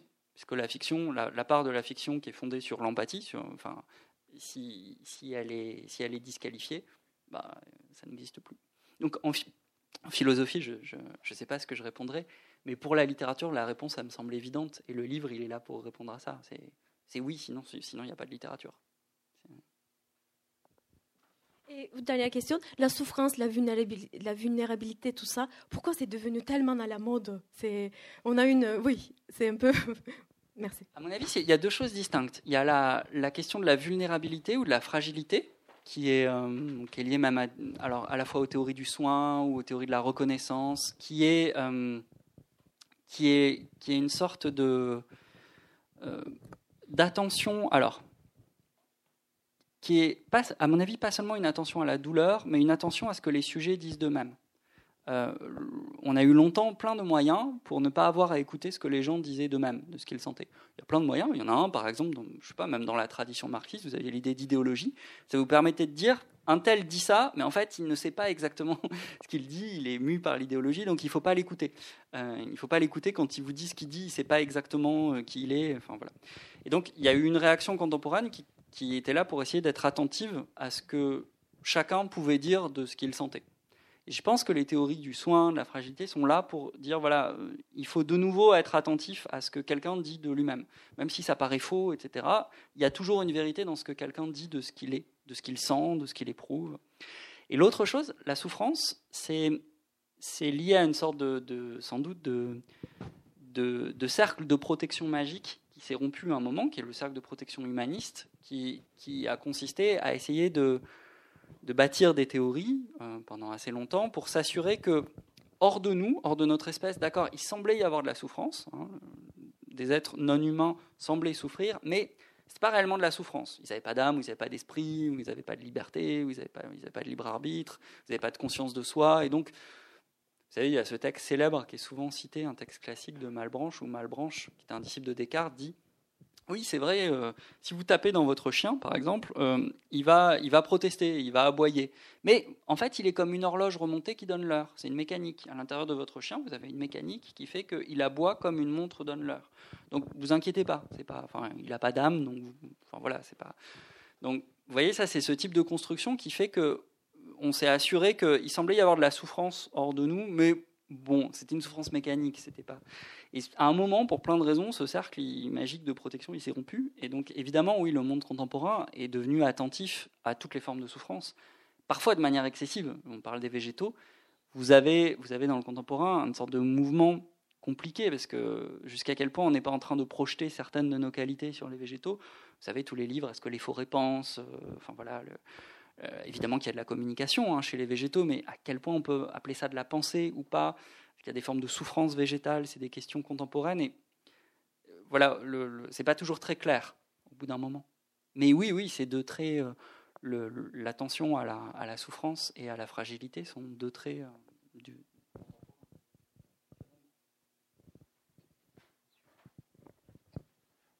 Je serai bref, mais simplement je voulais vous dire je viens de lire l'interview dans la dépêche.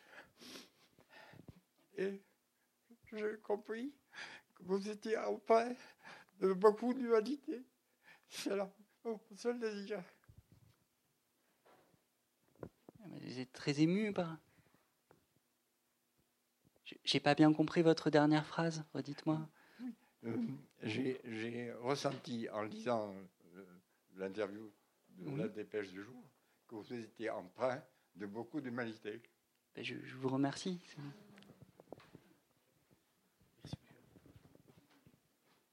Moi, j'avais une question par rapport à la forme des, romans. Euh, le roman traditionnel à la Balzac, euh, parce que vous êtes toujours dans des, dans des, formes, enfin maintenant, euh, il y avait sept, maintenant dans des formes extrêmement hybrides. Euh, le roman traditionnel, ça vous intéresse plus? Enfin, ça t'intéresse plus? On s'est remis à se tutoyer. Pardon. Oui, non, c'est. Pardon, c'est un peu dur de, passer après. je, vous remercie pour votre, votre mot. Euh, euh, ça, c'est pas vraiment maîtrisé, mais c'est vrai que ce qui, dans la forme, ce qui m'intéresse maintenant, c'est c'est une sorte d'indistinction entre le recueil de nouvelles et, la, et le roman. C'est-à-dire quelque chose qu'on peut lire comme une succession de petits récits, ou comme un énorme récit, comme Les Mille et Une Nuits, ou comme toutes ces formes où vous avez, vous avez les deux lectures possibles. Vous avez, euh, je sais pas, ça m'attire parce qu'il y a le petit et le grand, parce que vous pouvez faire un, petit récit qui a. Le problème d'un grand récit, c'est que ça peut tout écraser aussi. Vous voyez, tout ce que je vous dis aussi, ça peut sembler très surplombant et ça peut écraser complètement les choses. Et donc, moi, j'aime beaucoup les nouvelles aussi. Enfin, voilà, je suis très attiré. Euh, c'est, je crois que même récemment, c'est ce que je lis le plus. Et je, sais pas, j'aime Tchekhov, Carver, euh, Flannery O'Connor. Euh, et, et, donc, étant déchiré entre la forme courte et la, la forme très longue, ben, j'essaye depuis cette de faire, de faire les deux, de faire quelque chose qui est lisible comme des séries de petits textes et en même temps un grand texte. Mais c'est pas un abandon du roman, c'est juste que c'est que je sais faire le mieux ou ce que j'essaye de faire en tout cas. Merci. On ne peut qu'apprécier euh, le travail que vous avez exposé. La question que je me pose en vous écoutant, c'est que vous êtes philosophe et vous avez dit d'emblée, d'entrée, euh, que l'information scientifique contemporaine vous avait évidemment éclairé.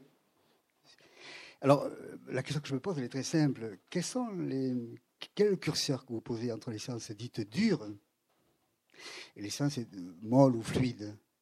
Et je pense justement à une intervention qui vous a été posée. Euh, quelle, est la place dans le fond du savoir de ce que Foucault appelait à la fin des mots et les choses les contre-sciences, c'est-à-dire le savoir de l'ethnologue, voire le savoir du psychanalyste, Freud Lacan par exemple.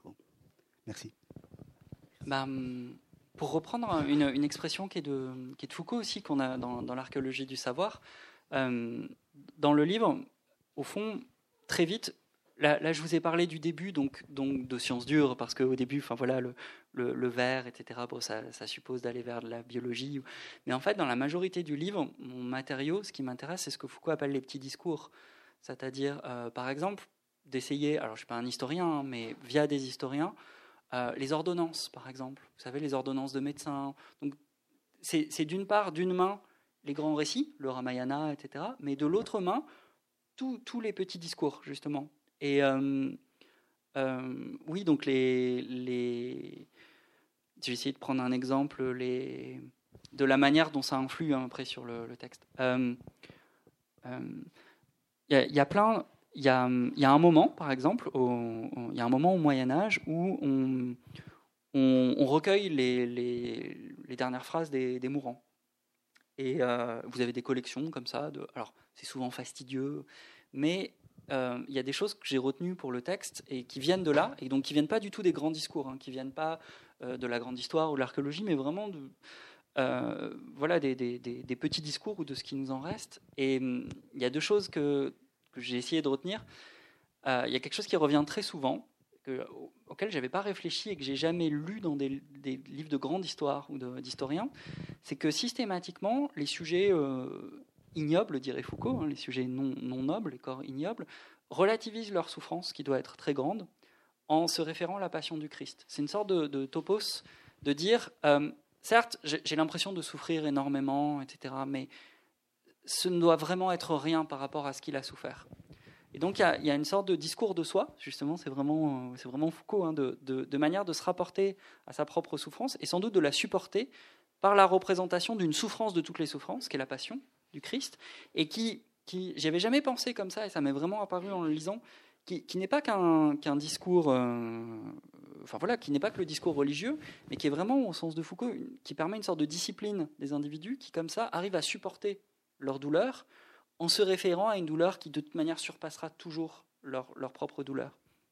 Et l'autre point, par exemple, c'est que euh, ça crée des manques dans ces petits discours, et c'est aussi les manques qui m'intéressent, comme euh, vous l'avez compris, par exemple, euh, dans toutes ces ordonnances, dans les recueils qu'on trouve comme ça de, discours médicaux ou d'ordonnances jusqu'au jusqu'au 14e, 15e siècle, ben, euh, il y a un manque gigantesque, c'est que, euh, alors, à part pour les accouchements, il n'y a quasiment rien sur le corps féminin. Par exemple, ben, avant le XIVe siècle, vous n'avez rien sur les règles douloureuses. Ça peut paraître tout bête, hein, mais il n'y a rien. Il n'y a rien parce que c'était sans doute un discours oral qui se passait de mère à fille, où les médecins n'intervenaient pas, en tout cas ils ne l'écrivaient pas. Et même en général, quand vous faites une histoire des règles, c'est très difficile, et, après c'est un défi quand vous devez le décrire, de savoir qu'est-ce qu'on faisait. Quelles étaient les plantes, par exemple, qu'on utilisait, pourquoi, euh, euh, parce que vous n'avez pas d'écrit. Et donc, c'est pas seulement le donc c'est pas seulement les sciences dures qui m'intéressent, c'est pas c'est aussi les petits discours et c'est aussi les manques de ces discours. C'est ça parce que c'est aussi les failles, les absences évidentes. Le donc voilà, je me suis intéressé dans le travail d'archives hein, à l'histoire du mal de dents par exemple ou de et, à, ce qui manque, à toute la part des des douleurs ou du rapport au corps qui, qui n'est pas inscrite dans, dans la trace qu'on a. Mais je ne sais pas si ça répond à votre, à votre question, mais en tout cas, il y a, hum, uniquement, quasiment pour le début du texte, les, de la biologie ou de la, ou de la, cosmologie. Et après, très vite, c'est de l'archéologie, de l'histoire, et surtout, c'est des petits discours.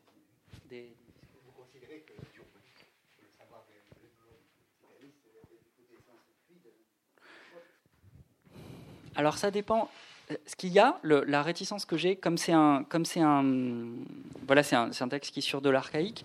J'ai toujours en tête l'argument de Lévi-Strauss quand Lévi-Strauss dit attention, il y a toujours ce biais par lequel on, se rapporte au passé lointain comme au peuple lointain. Sorte d'illusion où ce qui est loin dans l'histoire, c'est comme ce qui est loin géographiquement. Donc cette espèce de passerelle par lequel on utilise le savoir ethnologique pour informer, par exemple, le, la connaissance qu'on a du néolithique, on va dire, oh, voilà, la connaissance qu'on a de tel peuple euh, en Nouvelle-Guinée devrait nous permettre de comprendre la manière dont les premiers hommes vivaient. Mais évidemment, ça a un effet idéologique immédiatement, c'est qu'on considère, ça permet d'appuyer le discours suivant lequel bah, les hommes de Nouvelle-Guinée, ils sont comme les premiers hommes, donc ils sont très en retard dans l'histoire. Et donc, comme mon objet historique, mon rapport à l'ethnologie est prudent, parce que j'ai toujours voilà, pour moi, les textes d'ethnologie, c'est des textes du contemporain. Ça nous dit ce qui, ça nous dit la manière dont les hommes sont. Euh, ça peut, évidemment, ça peut permettre de faire de l'ethnologie euh, historique ensuite, mais, j'ai toujours peur de d'éclairer ce qu'on sait de, de, peuples lointains dans, dans le temps par, euh, par ce qu'on sait de nos contemporains qui vivent autrement, mais voilà, de ne pas les ramener à une condition des, premiers hommes ou du primitif ou du voilà. Enfin, il est difficile de, mesurer ben, l'effort, puisque vous avez parlé d'histoire de l'effort que vous devez faire pour inventer une, écriture qui vous permette de, ne pas construire un manteau d'arlequin de savoir, comme le dénonçait Michel Serres, mais de faire quelque chose qui soit plus fluide. Mais au point où vous êtes arrivé vous avez encore une quarantaine d'années pour atteindre l'âge de, Michel Serres. Est-ce que, à, force de construire des formes fluides au milieu des formes dures, vous n'allez pas arriver à une forme liquide? On parle beaucoup du, présent, du présent liquide avec le sociologue Bauman, etc. Éclairez-nous sur votre état d'esprit. Alors c'est la part exaltante de ce travail aussi, c'est que j'en sais rien, j'avance aussi à l'aveugle. Je ne sais pas ce que ça donnera. Là, ce que je vous dis, ça correspond en plus à posteriori, parce que ça, semble ordonné, mais c'est des, des, reconstructions à partir de quelque chose de très pragmatique pour essayer de construire un livre. Euh, et c'est des reconstructions rationnelles, mais qui sont, qui sont évidemment des manières de s'arranger. Euh, tout n'est pas tout n'est pas aussi rigoureux que ce que je vous ai dit parce que, parce que bah, c'est de la littérature. Euh, mais je sais, je sais pas si c'est tenable. Ce qui me fait peur, en tout cas, vous voyez, par rapport à la forme liquide, c'est l'impression plutôt que j'ai en, avançant, je vous disais, d'aller d'aller vers du dur. C'est-à-dire l'impression que le, le, vous savez, comme, les représentations euh, géologiques qu'on a, hein, où vous allez euh, passer d'une croûte liquide vers un, vers un, encroûtement. J'ai l'impression que le présent, c'est comme du basalte.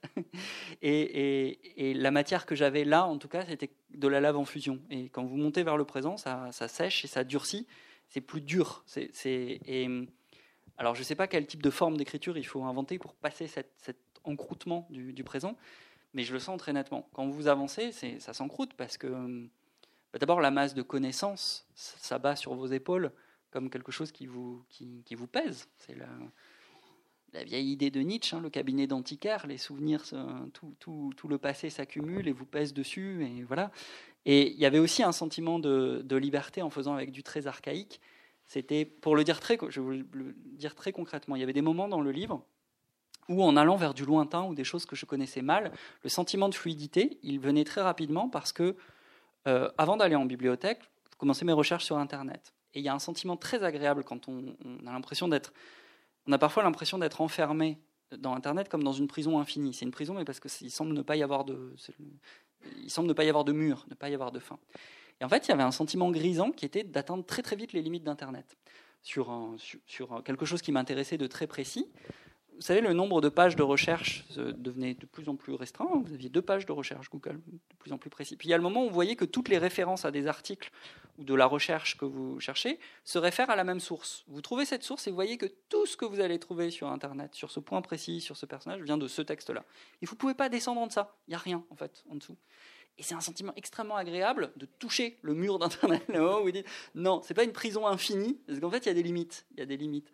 Et, paradoxalement, ce sentiment donne un sentiment de fluidité parce que vous dites, ben voilà, je ne suis pas condamné à errer dans un espace d'information infini et sans fond. Non, en fait, il y a un fond sur plein et particulièrement sur toutes ces parts du passé, il y a un fond que vous touchez très vite, qui est le fait d'avoir numérisé certains documents euh, d'histoire. Et puis après, vous pouvez aller en bibliothèque et puis vous trouvez encore le, papier a un, fond un peu plus bas qu'Internet. Hein, donc, euh, puisque à partir du document qui est le fond d'Internet, vous en trouvez d'autres encore un peu en dessous.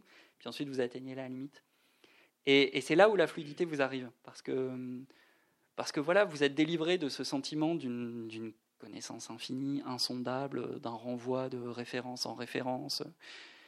Et le paradoxe, c'est que la promesse, la promesse d'Internet, qui était justement une promesse de fluidité, du, savoir et tout ça, finit par vous peser. C'est un infini qui vous pèse, que vous avez l'impression d'un infini sans fond, que vous n'épuiserez jamais, qui va vous perdre.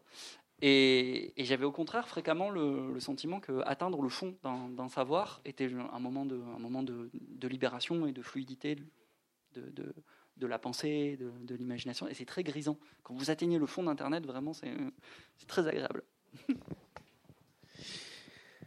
Eh bien, on va s'arrêter sur cette euh, belle histoire d'infini, de, prison infinie. Bah, euh, moi, j'espère que vous reviendrez pour le tome 2 et qu'on continuera cette discussion. Il va falloir un peu de temps. Bah, on, est, on est patient. Merci beaucoup, Tristan. Merci infiniment. Merci beaucoup.